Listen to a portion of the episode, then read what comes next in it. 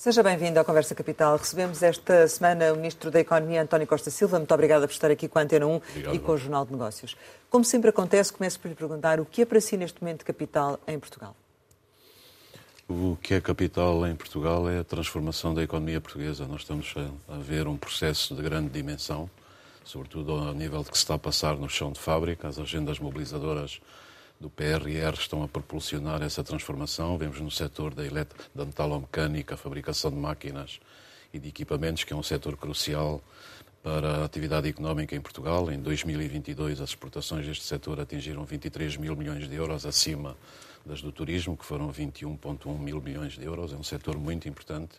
Estão a adotar as tecnologias digitais, a impressão tridimensional, a robotização, a virtualização dos processos, a reconfigurar as cadeias produtivas são altamente competitivos e, portanto, também contribuíram de forma absolutamente crucial para as exportações no ano 2022, que pela primeira vez atingiram 50% do PIB. E nós temos hoje no país uma espécie de galáxia de empresas douradas, que se chama a nossa galáxia de, empresas exportadoras eh, douradas, que são 53 mil empresas que exportam para 100, para 100 ou mais países do mundo. E, portanto, a economia portuguesa está cada vez mais competitiva, mais inovadora e este setor é crucial ver. E vamos ter a oportunidade de falar sobre isso, tanto do, da questão das exportações como daquilo que são os setores eh, mais, mais relevantes. Mas uh, agora, neste momento, estamos com a proposta do Orçamento de Estado para 2024 na Assembleia da República. Pergunto, Sr. Ministro, o que é para si um bom orçamento? Um bom orçamento, eu penso que este exemplo, este Orçamento de Estado é um exemplo de um bom orçamento. Porquê? E porquê? Porque é um orçamento para as pessoas, é um orçamento para as empresas e, atenção, é um orçamento para o futuro. É um orçamento para as pessoas porque reforça o rendimento das pessoas, desde logo no salário mínimo passa de 760 para 820 euros, é o maior aumento sempre no salário mínimo nacional, mas é também um orçamento dirigido às classes médias, portanto com um benefício muito assinalável em termos do esforço do rendimento das classes médias, com a atualização dos escalões em 3%, a redução das taxas marginais, a atualização do mínimo de existência, depois também os aumentos para a função pública, que vão oscilar entre 3% a 6,8%, e depois também um orçamento para os pensionistas, que atinge cerca de 2,7 milhões de pensionistas. O que é que isto significa? Significa que nós temos aqui um pacote para estes setores de 5 mil milhões de euros, direcionado para o reforço do rendimento das pessoas. Eu penso que isso é extremamente importante. E também é um orçamento para as empresas. Atenção que as empresas têm também benefícios muito importantes ao nível do incentivo à capitalização. Recordo que as nossas empresas ainda são ao nível da União Europeia daquelas que têm um nível mais baixo de investimento por trabalhador, de capital por trabalhador, portanto precisamos de reforçar e há aí a possibilidade de dedução do aumento de capitais próprios. Antes era uma taxa fixa de 4,5% para as empresas em geral e de 5% para as PMEs. Agora a taxa é variável, o Euribor a 12 meses com um spread de 1,5 pontos percentuais e depois também com a possibilidade de majoração, desde logo 50% no ano 2024. Isto pode ser muito significativo, mas também há um incentivo muito grande para o investimento das empresas, sobretudo o investimento produtivo, com a majoração desse investimento na dedução da coleta fiscal. E eu creio que esses dois sinais são importantes. Depois também temos a redução ao nível das tributações autónomas, temos um incentivo muito grande para as empresas apostarem no reforço salarial, para a retenção dos trabalhadores, todas aquelas que tiverem aumentos de 5% nos salários têm a possibilidade de uma majoração das despesas salariais. E Nós... de propor que depois tentássemos, se calhar, uh, ir ponto a ponto, perceber melhor Sim. essas medidas que acabou de referir e outras, eventualmente. Mas o que eu gostava, em termos gerais, que nos dissesse é o seguinte: há uma previsão de crescimento de 1,5% do, do PIB. Nós temos aqui a probabilidade de uma contração da economia alemã, temos agora uma situação de guerra. Esta uh, taxa de crescimento já tem em consideração isso? Não deveria ser diferente daquilo que está previsto? Eu penso que a projeção tem isso em consideração, porque nós vivemos na envolvente externa situações extremamente difíceis. Nós temos hoje não só uma guerra na Europa, temos também uma guerra no Médio Oriente. E tudo o que são convulsões no Médio Oriente atingem diretamente o funcionamento dos mercados da energia. Os mercados da energia não gostam de convulsões no Médio Oriente e há um segundo fator aqui que também é muito importante, Há alguns jornais americanos, em particular o Wall Street Journal, que já estão a ventilar a hipótese do Irão ter auxiliado o Hamas a desenvolver o ataque contra Israel. É evidente que se isso se provar, as sanções americanas vão apertar. A administração Biden relaxou as sanções relativamente ao Irão. O Irão já está a produzir mais de 3 milhões de barris por dia, está a conseguir colocar nos mercados mundiais mais de um milhão de barris por dia, e se esse milhão desaparecer, conjugado com os cortes que a Arábia Saudita, em aliança com a Rússia, efetuou, podem ter um comportamento diferente dos preços do petróleo. Mas isto tem a ver com um facto muito simples. No fim de semana passado, o mapa dos riscos geopolíticos mundiais mudou e, portanto, também temos que ter isso em consideração. Apesar disso, eu estou convicto, como tudo indica, que a economia portuguesa é muito resiliente. Repare que há um ano atrás, exatamente em outubro do, do, do, ano passado, nós tínhamos taxas de inflação de 10%. Toda a discussão e o debate público é que o país ia colapsar em termos económicos em 2023, que não seria possível manter a atividade económica e pelo menos crescer. Nós vamos crescer pelo menos 2,2% este ano. Recordo que no primeiro no primeiro semestre deste ano, as exportações nacionais cresceram 11,5%, mas, mas em cima de recordes sim. que foram estabelecidos em 2022. Mas em relação a este 1,5%, uh, não deveria ainda assim ser mais do que 1,5%? Repare, eu estou convicto que nós vamos chegar ao fim acima, acima desse valor. Repare que no ano passado, no Orçamento de Estado, a projeção para 2023 era de 1,8% e nós vamos atingir pelo menos 2,2%, porque a economia portuguesa tem essa grande capacidade de resposta. Agora, como a Rosário indicou, e muito bem, nós não podemos esquecer que temos abrandamento na Europa. A produção industrial na Alemanha declinou pelo quatro, quarto mês consecutivo. Portanto, Há é três... prudente neste valor, é isso? É, eu acho que é prudente neste valor. Há três trimestres que a Alemanha está praticamente estagnada. Há outros países europeus que também têm a economia numa situação muito difícil. Aliás, se olhar para a economia mundial, é extremamente curioso nós usarmos, por exemplo, o indicador que utilizo muitas vezes, que é da Brookings Institution e do Financial Times, nós só temos praticamente duas estrelas hoje ao nível do funcionamento da economia mundial. São os Estados Unidos e a Índia. A Ásia de Leste, que tinha sido sempre um dos propulsores da economia mundial, tem o pior outlook dos últimos 50 anos. E, portanto, é evidente que há aqui uma conjugação de tensões geopolíticas, de abrandamento da economia mundial, da crise inflacionista que continua e não podemos ignorar, daquilo que vai ser o comportamento ao nível das economias, das exportações, em função de todas estas variáveis complexas, mas eu creio que é um orçamento prudente hum. e é uma projeção prudente. Então significa que poderia ir a 1,8, por exemplo, 2? Como Ministro da Economia gostaria muito. Mas eu acredito muito porque tenho, tenho conhecido como nunca o funcionamento do país, das empresas. Nós temos excelentes empresas, temos muito talento no país. E por isso acha que, que, será possível ir mais além do que esse valor? É, mais além. Em, em, relação às exportações, a previsão do crescimento de 4,3% das exportações, acima das importações de 1,8%, mas ao mesmo tempo este é um orçamento que é muito feito a pensar no consumo interno. Este valor das exportações, como é que é justificado? Não, é justificado pelo dinamismo extraordinário do setor das exportações. Repare que nós concentramos-nos muito Ainda assim, apesar da retração da Alemanha, ou seja, aqui uma procura de novos mercados. Sim, é... sim. Quando eu lhe dei o exemplo daquela galáxia de 53 mil empresas, as empresas portuguesas estão já a diversificar os seus clientes. Nós, no passado e ainda hoje, temos uma grande percentagem de exportações para a Europa, cerca de 70%, mas aqui é a diversificação das exportações para outros países do mundo. E queria também dizer aqui que, quando analisamos nos últimos sete anos quais foram os setores que mais cresceram em termos de exportações, e, uh, os resultados são surpreendentes. O que mais cresceu, 18% ao ano, nos últimos sete anos, são as tecnologias de informação e fabricação de software. Nós, em 10 anos, quase triplicamos tudo aquilo que o país produz aí. 18% a seguir, com 16% de crescimento das exportações, é tudo o que é fabricação de máquinas, equipamentos de alta precisão. Depois, com 14%, temos químicos, temos produtos farmacêuticos. Me parece que este orçamento tem sido passado a mensagem que é, sobretudo, assente no consumo interno, no crescimento. Mas, na verdade, há aqui 4,3% das exportações. Não se está a passar aqui uma mensagem errada? Eu, eu acho que é um, um orçamento que procura reforçar os rendimentos das pessoas e, portanto, reforçar o consumo interno, mas simultaneamente também aposta no desenvolvimento das exportações e na capacidade que o país tem de procurar novos mercados e de fazer aí um caminho. Um fator que, que já falámos sobre ele que tem a ver com a escalada uh, da situação de, do, do, petróleo e do, eventualmente do aumento Sim. de combustíveis. Do seu ponto de vista, vamos ter efetivamente aqui um impacto ao nível do aumento dos combustíveis por causa do que está a passar uh, no, no Médio Oriente? Depende da duração do conflito e da extensão do conflito. Uma coisa é certa, os mercados energéticos não gostam de convulsões no Médio Oriente. O preço do petróleo começa logo a acusar o nervosismo nos mercados. Nós não podemos esquecer que no Médio Oriente ainda está assediada mais de um terço da produção mundial de petróleo e é extremamente significativo a esse nível. E a matriz energética mundial continua a ser dominada pelo petróleo.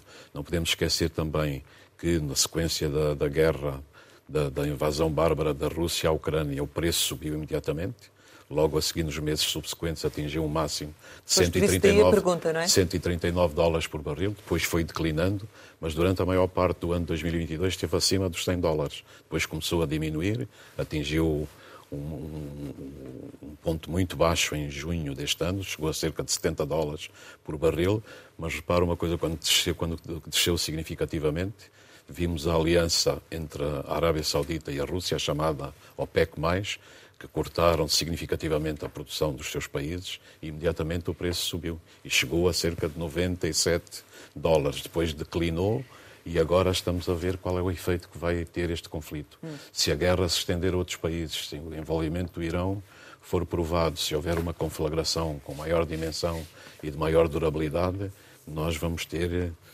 notícias que não são muito agradáveis no comportamento dos preços do petróleo, que vão depois contaminar todos os outros preços da energia. Uma coisa é certa, já alguns analistas que, que começam a ecoar o paradigma de 1973, eu não sou favorável a isso, porque o mundo hoje não é o mundo de 1973, mas em 1973, como sabem, na sequência do ataque do Egito e da Síria a Israel e depois da guerra do Yom Kippur, nós tivemos uma das maiores crises inflacionistas da história e um impacto muito grande nas economias mundiais. Esperemos que isto não aconteça, mas realisticamente nós temos que ter todos estes dados em análise. A questão é, tendo por base aquilo que acaba de dizer, e, e mesmo que não houvesse essa situação, uh, porquê é que vão retirar os apoios, por exemplo, a, a, aos combustíveis e uh, verificar-se um aumento do, do, ISP em 2024? Isto para as empresas não é, não é muito complicado, Sr. Ministro? Pois, eh, não, não, estou inteiramente de acordo que vamos tirar os apoios aos combustíveis. Repare que no ano passado e também foi uma, foi uma situação muito prudente. Nós tivemos um apoio de cerca de 2.500 milhões de euros à eletricidade e mil milhões ao gás. Por exemplo, os mil milhões do gás não foram usados em toda a sua extensão, aliás, só uma pequena fração é que foi utilizada. O que é que fizemos este ano? O Orçamento de Estado prevê a injeção de 336 milhões de euros no sistema eletroprodutor nacional, exatamente para conter o aumento das tarifas dos domésticos, do setor doméstico, e também minimizar a das empresas. E depois também tem uma majoração de cerca de 20% em todos os custos com a eletricidade e com o gás das empresas, acima do teto de consumo do ano anterior. E, portanto, 2024 comparará com 2023. E, portanto, nós queremos que temos que dar toda a atenção à evolução, isso vai ser absolutamente decisivo. Mas no caso dos combustíveis, concorre para, para esta, quando eu digo retirar dos apoios, temos o descongelamento progressivo da atualização da taxa do carbono uhum. e, por outro lado, o fim da devolução da receita adicional do IVA. E, portanto, estas duas situações vão levar a um aumento do preço dos combustíveis ou não? Vamos ver como é que, como é que o mercado vai se, vai se comportar. Que Esperemos um... que a guerra na, na, na, de Israel, a guerra do Hamas contra Israel não, não se propague, que seja contida e que tenhamos um comportamento aceitável dos mercados da energia. Mas ninguém pode garantir que isso vai suceder. Mas e se não suceder, temos sim. que atuar. Isso a acontecer, o Governo vai pensar em medidas tem que atuar, de Tem que atuar, nós temos que proteger todo o nosso sistema produtivo face a convulsões geopolíticas que afetam o funcionamento da economia, mas que não têm nada a ver com a responsabilidade das empresas. Eu penso que isso é a linha que vamos propugnar. Ainda assim, eh, quando eu lhe coloco esta questão dos impactos que, que tem nos combustíveis, a questão da taxa de carbono e o fim da devolução, coloco-a porque, se olharmos aqui para a vizinha Espanha ou para outros países, estes apoios às empresas vão continuar. E isso significa também perda de competitividade por parte das nossas empresas, não é? Eh, sem dúvida, mas eu dei-lhe exemplos de algumas das medidas que continuam no Orçamento de Estado, que nós pensamos que era prudente mantê-las. Agora vamos monitorizar a situação e responder como respondemos no passado. Face ao contexto que estamos a viver, o contexto internacional que refirma ele, e o Sr. Ministro já abordou aqui vários riscos que se correm, face a esse contexto, uma previsão de inflação de 2,9% não é demasiado otimista? Eu penso que a previsão da inflação de 2,9% foi feita com todas as variáveis que existiam na altura em que o exercício foi feito. Eu penso que o Governo já deu provas da sua prudência quando faz essa, esse tipo de projeções, mas é evidente que a inflação é, digamos, a inflação é, tem vida própria, como, como já disse o antigo presidente da Reserva Federal dos Estados Unidos. E, portanto, é a variável mais complexa com que temos que lidar. Recordo só que em outubro do ano passado nós tivemos o pico da inflação de 10%, depois tivemos a queda consecutiva da inflação durante nove meses seguidos. Aconteceu até agosto do, do, deste ano. Em agosto, depois voltou a subir. Em setembro já desceu para cerca de 3,1%. Agora não podemos ignorar também a situação na Europa. Em inflação na Europa, nós somos o quarto país da União Europeia que tem a inflação mais baixa. Na Europa há países que têm inflação mais alta e isso condiciona substantivamente a política do Banco Central Europeu. E, portanto, aqui, como defendo sempre, a conjugação entre a política monetária e a política orçamental é o segredo para sairmos, digamos, mais ou menos incólumes desta situação. No entanto, reconheço que estamos a dançar sob uma camada muito fina de gelo. E, portanto, se a política monetária for muito restritiva, como aconteceu já no passado, tem efeitos imediatos na economia. E por isso que esta sincronização é muito importante. Eu creio que este aumento que o Banco Central Europeu fez, 14 aumentos em pouco mais de um ano, é o maior ciclo de subidas da taxa de juro na União Europeia. Nós estamos à, beira dos 4,5 pontos percentuais, é demasiado elevado, tem afeta o funcionamento da economia e a competitividade também das empresas. Vamos ver, eu penso que isto poderá ser eventualmente um platô, e se nós tivermos esta conjugação da descida progressiva da taxa de juro, da contenção da inflação e da redução das, convulsões geopolíticas internacionais, podemos ter um cenário muito mais promissor. Uh, ainda em relação ao um, orçamento, e dando aqui um pequeno passo atrás, uh, há pouco o Sr. Ministro fazia a sua descrição do orçamento, com as várias vertentes que o Governo tenta atingir com esta proposta uh, orçamental para 2024, e disse que há várias medidas para as, para as empresas. mas a verdade é que as associações empresariais dos mais diversos setores estão insatisfeitas e dizem que há falta de ambição neste, neste orçamento. Como é que reage a isso? Repare, eu estou em diálogo com todas as associações empresariais e estou em diálogo não só com as confederações, mas também com as associações setoriais, as associações regionais e também as empresas. E os empresários querem mais, como Ministro da Economia também gostaria de ver, digamos, um maior desenvolvimento em certas medidas. Mas nós não podemos também só ver a economia por si. Temos que ver a economia, é por isso que eu disse este orçamento é para as pessoas, é também para as empresas e atenção ao orçamento para o futuro. Este orçamento é fundamental porque cria um fundo de investimento para projetos estruturantes, que vai começar com 2 mil milhões de euros e isto é um investimento no futuro do país. Nós somos, aliás, um povo que tem esta qualidade, esta qualidade, este defeito extraordinário que é relaciona-se pouco com o futuro. E como dizia o sociólogo alemão Max Weber, uma das tarefas da, da, política é exatamente gerir a nossa relação com o futuro. Eu acredito que este fundo de investimento. Esse fundo foi uma ideia sua, Sr. Ministro? Diga? Esse fundo foi uma ideia sua? Não, isto é, este, o orçamento é, uma, é um exercício coletivo, portanto, que é feito a nível do governo, entre os vários ministros, com o Sr. Ministro das Finanças, e depois é feito com, entre o governo e as associações patronais e os parceiros sociais. E, portanto, eu não estou aqui para me vangloriar de nada nem é esse, nem é esse o meu timbre. O que eu digo é que se o país aproveitar um excedente orçamental de 0,8%, se criar este fundo de investimento para projetos estruturantes, nós estamos numa situação única também para reforçar tudo aquilo que é a mudança na economia, que é introduzida com as agendas mobilizadoras do PRR, mas pode ser muito mais aproveitada com aquilo que são as vantagens competitivas do país. Mas para que, para que fique claro, as medidas que constam do orçamento dirigidas ao setor empresarial são aquelas que o Ministério da Economia queria ter ou aquelas que foi possível ter no âmbito do tal exercício coletivo que referiu que é da construção do Orçamento do Estado? É uma excelente pergunta, mas sabe, a política e o orçamento não é exceção, é a arte do possível. E, portanto, nós temos que fazer um equilíbrio entre aquilo que são as receitas, aquilo que são as despesas, aquilo que podemos dar em cada, em cada circunstância, e eu penso que foi, digamos, esse equilíbrio que se atingiu aqui. E, portanto, eu estou profundamente em linha com aquilo que está no orçamento. Vamos lutar dentro do orçamento para desenvolver todas essas medidas e vamos manter o diálogo com as empresas para ajudar as empresas. Eu não tenho dúvida absolutamente nenhuma. São as empresas que são os motores da criação da riqueza do país.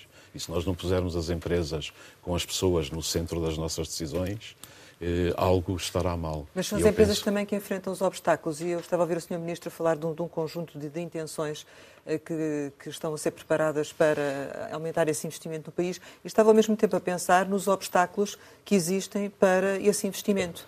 Uh, e na necessidade de os ultrapassar, que são queixas consecutivas das empresas, tanto ao nível das taxas, o nível de taxas que, que, são impostas, como também de licenciamentos, por exemplo, e da demora para fazer qualquer coisa em Portugal, não é? Tem o Sr. Ministro fala muitas vezes disso, mas depois Tem toda não, a razão e prática... temos, tem, temos que mudar isso. Eu penso que há também uma grande consonância. Mas está sozinho a fazer isso? Já não, há, não. Eu dialogo com os meus colegas todos e tentamos lutar. Mas o que é que está a acontecer? Mas, Quer repare, dizer, nós... o Orçamento 24 não, não nos traz isso, não nos traz repare, redução de nós... taxas, não nos traz levantamento Sim, desses obstáculos. tem razão. Os empresários ventilam muito isso, fizeram as contas, dizem que há mais de 4 mil taxas e taxinhas no país. Nós temos que simplificar. E, portanto, nós temos um sistema que é muito burocrático, muito com muitas exceções, com muito atribulado, e se nós simplificarmos isso, vamos dar um salto em frente. Mesmo assim, Rosário, não se esqueça que em 2022 o investimento empresarial em Portugal chegou a 32 mil milhões de euros. No primeiro semestre deste ano já atingimos 17 mil milhões. Agora imagino quanto é que não seria não, se não houvesse seria, essas taxas. Mas é, é, por isso que, é por isso que eu falo muitas vezes da necessidade de libertarmos o potencial produtivo do país. E depois saiu um estudo muito interessante da Ernest Young, que fazem todos os anos, sobre a capacidade dos países europeus de atraírem investimento direto estrangeiro. E Portugal saltou da oitava posição para a sexta posição. Nós estamos a ser capazes de atrair algum investimento direto estrangeiro, cada vez mais. No ano passado foram cerca de 2,5 mil milhões de euros de empresas internacionais. Curiosamente, 19% desse investimento veio dos Estados Unidos, 15% da Suíça, 15% da, dos países nórdicos, 15% do Reino Unido e 13% da Alemanha. E quando analisamos a tipologia do investimento, 66% desse investimento é exatamente empresas que querem desenvolver parcerias tecnológicas na área da engenharia em Portugal. Já mais de 220 centros dessas empresas, 37 são centros de investigação e desenvolvimento das grandes empresas internacionais. E reparem, também aqui está a mudar o paradigma de relacionamento das nossas empresas e da nossa economia com as empresas internacionais. No passado procurávamos para estabelecerem call centers, centros administrativos. Hoje é para desenvolver parcerias tecnológicas, parcerias de engenharia. E porquê? Porque nós somos o terceiro país da União Europeia que mais engenheiros formam e os engenheiros de alta qualidade. E eles são absolutamente indispensáveis para todas estas transformações tecnológicas. Uma questão que foi colocada até por si, logo quando chegou ao governo, foi a questão do imposto dos lucros extraordinários cobrados às empresas, nomeadamente a distribuição alimentar. Ficámos a saber que elas, eh, que esta, este imposto vai, vai terminar eh, agora em 2024. Pergunto se isto faz sentido. Repare, os impostos extraordinários são isso mesmo, como a palavra indica, extraordinários. Portanto, quando há normalização da, da situação, eh, têm que acabar porque podem onerar excessivamente as empresas. Permita-me, maneira... Sr. Ministro, apenas acrescentar cá um imposto extraordinário, uma contribuição extraordinária que já dura há pelo menos uh, 10 anos, que é sobre o setor financeiro. Mas uh, faça o favor de continuar. Sim, tem toda a razão. Portanto, em relação à SES, vamos ver como é que vai, vai ser o futuro. De qualquer maneira, a novidade que este Orçamento de Estado introduz relativamente à SES, que eu penso também é positiva neste caso para as empresas, é que todos os ativos que geram energias verdes não entram na, na, na, na, conta para o cálculo do imposto. Eu penso que isso é um passo importante, mas eu, como lhe digo, este é um exercício sempre de equilíbrio. Vamos ver como é que isso se desenvolve. Agora, eu sou muito sensível a essas questões que são a colocar, porque se nós tivermos a capacidade de ter um sistema fiscal eh, mais simples, mais orientado eh, e que consiga libertar a capacidade produtiva das empresas, nós vamos dar um salto significativo. Porque é uma coisa que para mim hoje não tenho dúvida absolutamente nenhuma. Nós temos muito, muito talento no país. Sr. Ministro, vamos e voltar aqui carro, à, à questão da, da Windfall Tax e teremos a oportunidade de falar do, do PRR, porque eu queria que nos explicasse que, como é que uh, vai ser compensado o fim deste, deste imposto, porque houve uma razão de ser para ele ser introduzido. Aliás, havia um regulamento comunitário nesse sentido que entretanto também só tinha eh, a abrangência eh, para, para este período. Como é que se vai eh, compensar isso ou se já há algum diálogo, nomeadamente com a grande distribuição alimentar, para uma redução de preços, eventualmente? Esses diálogos existem, existem sempre e no sentido de procurarmos o melhor para, para, para o bem público. A questão do windfall tax foi adotada em Portugal, como se recordam, na base de um regulamento europeu que estabelecia exatamente a windfall tax para 2022 e 2023 Exato. e depois acabar. E é nessa circunstância que foi tomada a medida. Portanto, já não no é âmbito, necessária. No, não é necessária. No âmbito do Orçamento de Estado, entendemos, face a este exercício de equilíbrio que foi feito, que nós tínhamos um suficiente controle de todas as outras variáveis para avançarmos com essa proposta. Porque essa, essa, esse imposto, quando surgiu, foi precisamente porque, eh, nomeadamente a este nível, as empresas estavam a reter, a ter, por via da, do contexto, não é, da inflação, a reter Sim. lucros uh, que não era suposto. Uh, portanto, o vosso pressuposto é que esta inflação baixa e, repare, portanto, já não é necessário, é repare, isso? era sobretudo as empresas da, da, da, da área da alimentar. E, e também da, da, parte da energia, Exato. sobretudo as da energia, que foram as que pagaram mais. Quando olha hoje para os preços da energia, eles desceram significativamente. E, portanto, isso justifica que a medida não continue. Ficou uh, surpreendido com a recusa da CIP em assinar o, o acordo de concertação? Não, não, não, não, não fiquei surpreendido e nós continuamos em, em diálogo com, com a CIP. Já depois disso, já encontrei o Sr. Presidente, o Dr. Armindo Monteiro. Penso que o Dr. Armindo Monteiro trouxe uma nova visão para a CIP. É um homem genuinamente empenhado na criação de condições para o desenvolvimento da economia em Portugal, portanto, é um protagonista indispensável, uma grande confederação empresarial. Eu penso que algumas das medidas que propôs, que envolviam sobretudo a TSU, não foram aceitas pelo Governo. O Governo sinalizou isso desde o início. Penso que temos medidas no orçamento que, de certa maneira, contrabalançam isso mas a CIP entendeu não assinar, vamos continuar o e, diálogo. E que implicações que é assim que. E que implicações é que é que este facto uh, poderá ter esta recusa da CIP em assinar o um acordo? Implicações na economia, naturalmente. Eu penso que a CIP, como grande confederação empresarial, o que está interessada sobretudo é desenvolver e criar condições para o desenvolvimento da atividade das empresas. E penso que o diálogo mantém-se, e já sinaliza isso ao Sr. Presidente da CIP, e vamos continuar a falar e vamos encontrar eh, outros campos de colaboração e outras plataformas de colaboração. Apelando à sua capacidade de síntese, considera que há margem para o setor empresarial em Portugal conseguir em 2024 ir além dos aumentos salariais que estão uh, previstos, tal como aconteceu neste ano? Eu penso que sim. No ano passado já tínhamos introduzido um incentivo para as empresas que faziam um certo, um certo nível de aumentos salariais. Agora o que está previsto são 5%. 5%, e, portanto, aquelas que aumentem 5% ou acima disso têm uma majoração significativa de cerca de 50% dos custos salariais, é outro incentivo importante. E porquê? Porque estamos muito preocupados com a retenção do talento no país. Não só aí, mas também com a retenção dos jovens. E é por isso que o IRS jovem é muito significativo. Os jovens começarem a trabalhar no primeiro ano pagam zero de impostos e, portanto, isso também vai ser um elemento muito importante. Sr. Ministro, em relação a estes apoios que, que vão sendo dados às empresas, o, o IAPMEI tem dezenas de pedidos de, de, reembolso de apoios europeus em atraso, pelo menos eh, é essa a informação que nos tem vindo a ser transmitida. Eh, quando é que este problema fica regularizado, ou, ou se é que já está regularizado? Sim, eh, eu penso que muitas dessas questões têm sido suscitadas no âmbito do PT 2020. O PT 2020 é um grande programa Exato. que estamos a fechar. E o que é que se passa? A nível do sistema de incentivos, o PT 2020 já pagou uh, até hoje às empresas cerca de 4.600 milhões de euros. E o IAPMEI é responsável por cerca de 45% deste portfólio. O que é que existiu com o IAPMEI e com outros organismos que nós não, não podemos apagar a memória? O IAPMEI geriu, ou está a gerir neste processo, mais de 11 mil projetos.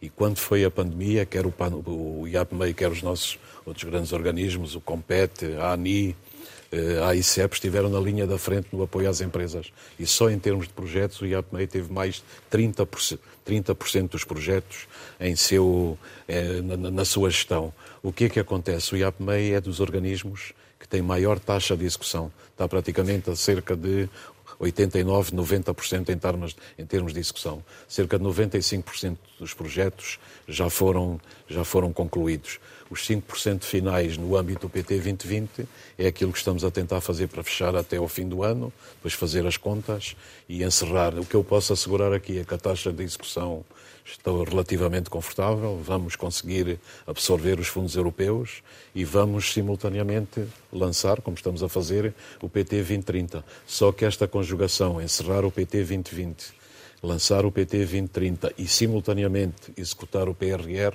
põe todos os nossos organismos sob um grande grau de tensão, mas eles têm respondido. Sendo que estas 130, eh, estamos a falar de 136 empresas afetadas, 9,7 milhões de euros, de acordo com aquilo que nos acabou de referir, até ao final do ano estas, esta questão será resolvida relativamente a estas empresas? Não, esses 9,7 milhões de euros vão vão ser resolvidos e estão em vias de resolução. Havia uma, as empresas, por exemplo, da área de leiria, que o NERLEI eh, significou esse, esse, atraso, nesta altura, há cerca de 200 mil euros para pagar. Portanto, Aquilo... antes mesmo do final do ano. Sim, agora chama a atenção para o seguinte: há sempre um conjunto de empresas para o encerramento eh, dos projetos que estão em discussão. E para, ter, para terem uma ideia, eu sou das pessoas que defende sempre que o nosso, a nossa função é fazer chegar o dinheiro às empresas e rapidamente, mas não podemos fazer chegar, fazer chegar de qualquer maneira. E aqui, e tenho apelado aí, aí também aos senhores empresários e aos organismos da administração pública, temos que ter eficiência coletiva, porque às vezes as empresas também quando apresentam, não apresentam segundo as regras e, portanto, e há queixas dos dois lados. E isso atrasa os processos. Portanto, se seguirem os trâmites e forem as despesas elegíveis, eu vou, vou, vou zelar para que a resposta dos organismos seja rápida ou mais rápida possível. Em relação ao PRR e às agendas mobilizadoras, eh, é verdade, como diz a AEP, que há empresas que saíram dos consórcios por causa dos atrasos? Repare, nós somos, nós temos um, um hábito que eu acho extraordinário que é, eh, às vezes, com uma gota d'água fazemos uma tempestade. Então isto foi só uma gota d'água? É uma gota d'água, sabe porquê? Porque há mais de 1.100 Mas qual é a dimensão da gota d'água? Não, é, são três ou quatro, está a ver? E são pequenas empresas. Há 52 agendas mobilizadoras que estão já a ser executadas. Eh, os pagamentos, repare, no início o pagamento era só de 13%. Eh, no início do projeto, nós conseguimos criar um, um, um regulamento que é 13% mais 10%. Dessas agendas, estes 23% estão pagos. Em julho, o IAPMEI pôs a plataforma para as empresas submeterem eh, todo, todo, tudo aquilo que são os pagamentos que o IAPMEI está a tratar. Em outubro já começaram a fazer os pagamentos das novas fases e estas empresas são estas agendas são agendas transformadoras. As agendas são sempre dirigidas por empresas. E atenção, o Estado e através do PRR vai pôr cerca de 2.9 mil milhões de euros mas as empresas vão pôr também uma parte significativa de investimento, porque o investimento global são 7,9 mil milhões de euros. Portanto, a execução é está dá... onde devia estar, é isso? Diga? A execução está onde devia estar? Eu não digo que está onde devia estar, porque nunca está. E, e governar, para mim, é estar permanentemente insatisfeito. Ainda por cima, lidando com a, com a, administração pública depois de vir da, de uma experiência empresarial, muitas vezes termina o dia muito exasperado, porque a gente eh, decide, mas depois é uma autorização e aos circuitos burocráticos às vezes é difícil. E, e, portanto, temos que ter eh, alguma paciência e alguma tenacidade. Mas eu acho que os organismos estão a funcionar, estão a responder. Vamos entrar em velocidade de cruzeiro. Recorde só que no âmbito do PRR, o PRR são 16,6 mil milhões de euros na sua formulação inicial. Nós já temos aprovados e no pipeline de execução projetos da ordem dos 14,3 mil milhões de euros. Isto, são, isto revela cerca de 86% da aprovação e a seguir. Os pagamentos que são feitos são de 2.700 milhões de euros. Mas aí é que podia ser mais, não é? Aí já podia, podia, ser mais, vamos ver se até ao fim do ano conseguimos acelerar, mas queria só acentuar uma coisa, destes 2.700 milhões de euros, cerca de 800 milhões são para as empresas. As empresas já são a fatia mais significativa dos pagamentos que o PRR efetuou e, portanto, e responde também a algumas preocupações dos senhores empresários no passado e que estamos a tentar atender. Tem ideia de quanto é que gostaria de chegar ao nível de pagamentos até ao final do ano ou, ou não? E... Eu gostaria, o que é possível. Gostaria que é de chegar pelo menos aos 3.500 milhões, mas isso sou eu que sou às vezes um bocado ambicioso nestas metas, mas vamos pressionar para, para chegarmos o mais possível longe. Sr. Ministro, vamos então falar de um uh, dossiê uh, importante que é o DFASEC. Uh, a venda foi anunciada pelo Sr. Ministro já há bastante tempo, houve sempre muitos detalhes que uh, não foram conhecidos. Uh, Pergunto-lhe concretamente quando é que a venda vai ser fechada e qual o valor que o Estado vai receber. Eh, repare, eu não vou fazer muitos comentários detalhados eh, sobre a EFASEC por uma única razão. Acho que a defesa do interesse público, neste caso, implica que só fale no fim sobre os detalhes. Como podem compreender, o caso da EFASEC é dos mais complexos que nós temos. É uma gestão eh, complexa e é uma negociação multidimensional. Nós estamos a negociar com todos os stakeholders, desde logo o vendedor, que penso que escolhemos um vendedor que tem um perfil muito importante e que acredita profundamente no sucesso da empresa. Estamos a negociar com, com a banca, com os devedores, estamos a negociar com os obrigacionistas, estamos a negociar com a Comissão Europeia. E a nossa postura aqui é de máxima serenidade e confiança. Tudo se está a concatenar para termos um resultado positivo. E se o conseguirmos, isso será muito significativo para o país. Por isso pergunto-lhe quando é que conta poder revelar os detalhes sobre o negócio. O negócio está tudo encaminhado para ser fechado. Portanto, nós vamos anunciar a closing. Estamos a falar de dias, semanas, meses? Repare, eh, quando eu falo de um prazo, subitamente, a meio de algum processo, pode gerar-se um problema que depois temos que atalhar e resolver. Mas na minha cabeça, aliás, eu tinha dito que contava que fosse resolvido até o fim de julho. Não foi possível porque se se, se, desencadearam outras questões que tivemos que atalhar, negociar, e estas negociações são exaustivas. E também não podemos esquecer os minoritários, que também tivemos que negociar com todos eles. O que se passa é que eu penso que nas próximas semanas nós podemos anunciar o desfecho e será um desfecho feliz.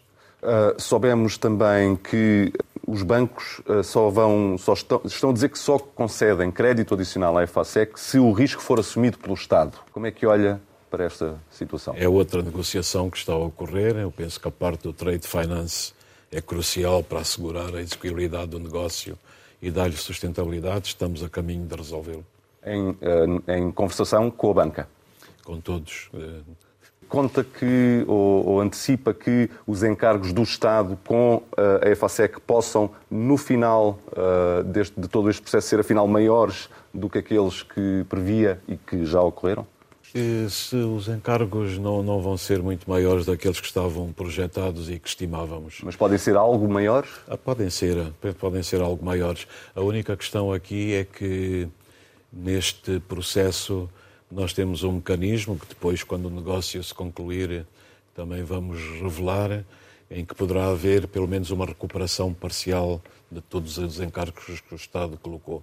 E eu ficaria muito contente com essa situação, porque a intervenção do Estado aqui, estou completamente de acordo com ela, foi para salvar uma empresa que teve o colapso da sua estrutura acionista e que é uma empresa muito importante para o país e para o Quando funcionamento da economia. Este, esta demora que está a, ocorrer no processo tem a ver com uh, novas condições impostas pelo comprador, pela Mutares, ou uh, as condições são a, estão a ser, enfim, Sim. tal como aquelas que foram previstas no momento em que assinou Sim, uh, as condições são aquelas que previmos no momento em que assinamos. Então é ser mais difíceis de atingir, é isso? Sim, sim, difíceis de atingir, da negociação.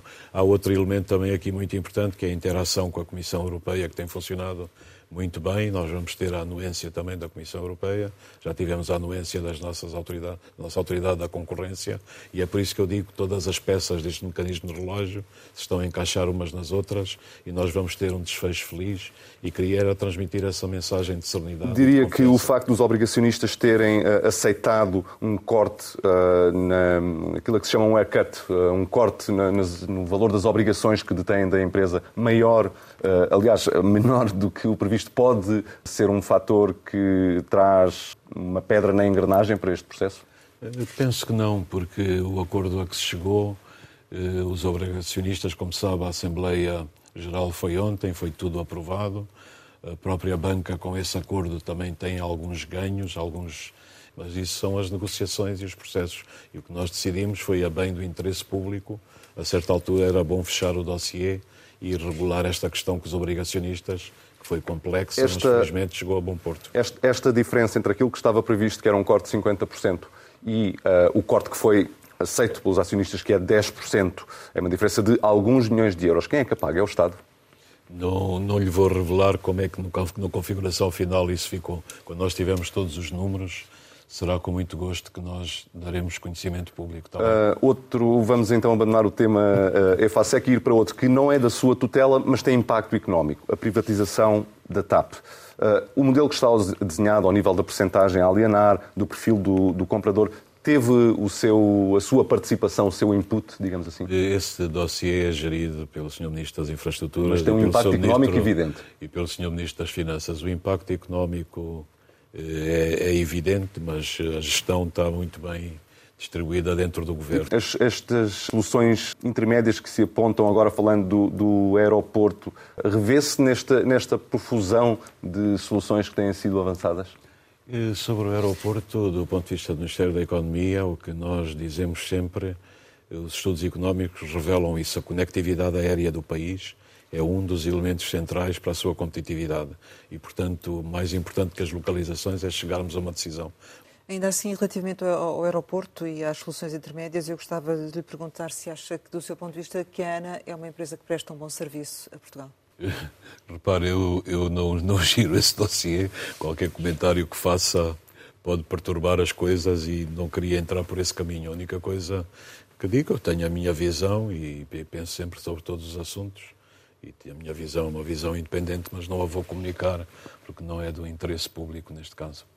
Para concluirmos, queria lhe perguntar se está disponível para o diálogo com os outros partidos em matéria de, de, de orçamento do Estado e se há, do seu ponto de vista, uh, algum aspecto daquilo que já foi apresentado, nomeadamente pelo, pelo PSD, que pudesse, pudesse haver efetivamente aqui este diálogo, até porque sabemos que é uma pessoa que defende este diálogo e estes pactos. Às vezes, da minha parte, há sempre disponibilidade para esse diálogo em todas as áreas eh, que, que tutelo e o PSD é um grande partido da democracia portuguesa e, portanto, temos que sempre dialogar. Eu penso que isso é muito benéfico e com os outros partidos da mesma maneira. Mas há algum aspecto em que poderia haver aqui alguma abertura em função daquilo que já é conhecido das reivindicações pois, que são eu penso feitas? que o PSD tem sempre, na sua visão, a questão de criarem-se condições para o desenvolvimento da economia, o desenvolvimento das empresas, o maior apoio às empresas. Eu penso que no Orçamento de Estado temos algumas medidas que podem ser melhoradas em função dessas conversas com o PSD. O PSD tem um excelente líder parlamentar, o professor Joaquim Miranda Sarmento, que é um distinto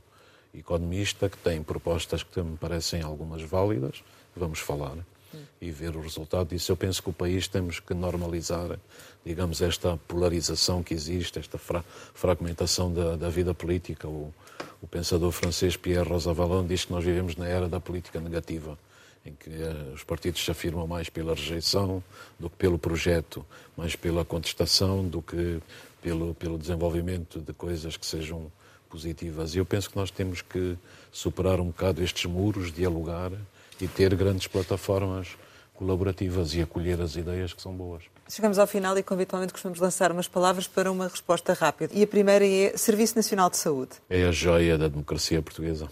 Luís Montenegro. É um, um bom líder do principal partido da oposição. Chega. Chega é intragável. Auto Europa uma grande empresa, um dos pulmões da, da indústria portuguesa. Há mais? É o pior que existe no mundo. Rugby? É um desporto, eu não sou grande apreciador, mas pela, pela grande performance da equipa portuguesa pode ser um desporto do futuro. Praia? É a minha praia. Leitão? É uma das iguarias que mais gosto. Poesia? É o meu paraíso. Saudade? Saudade dos meus pais. Portugal? É o país que devemos catapultar para o futuro. Sr. Ministro da Economia, muito obrigado por ter estado aqui com a Antena 1 e com o Jornal de Negócios. Pode rever este Conversa Capital com António Costa Silva em www.rtp.pt. Regressamos para a semana, sempre neste dia, esta hora, e claro, contamos consigo.